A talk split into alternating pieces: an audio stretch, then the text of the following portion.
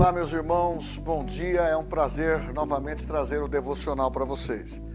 A palavra diz aqui em 2 Coríntios, capítulo 6,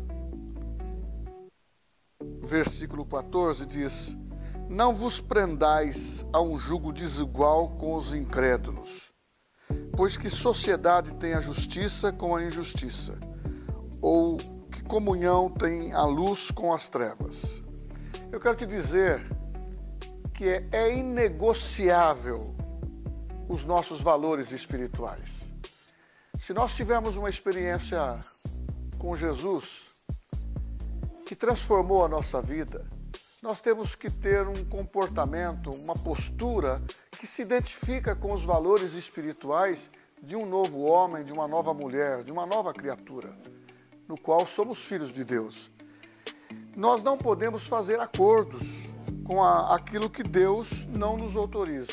Então tome muito cuidado. Nós estamos num momento assim de sensível pelos pareceres da sociedade, que querem inverter os valores que você tem aprendido pela palavra de Deus ou na igreja. Então, meus irmãos, mantenha os valores guardados no seu coração. É inegociável.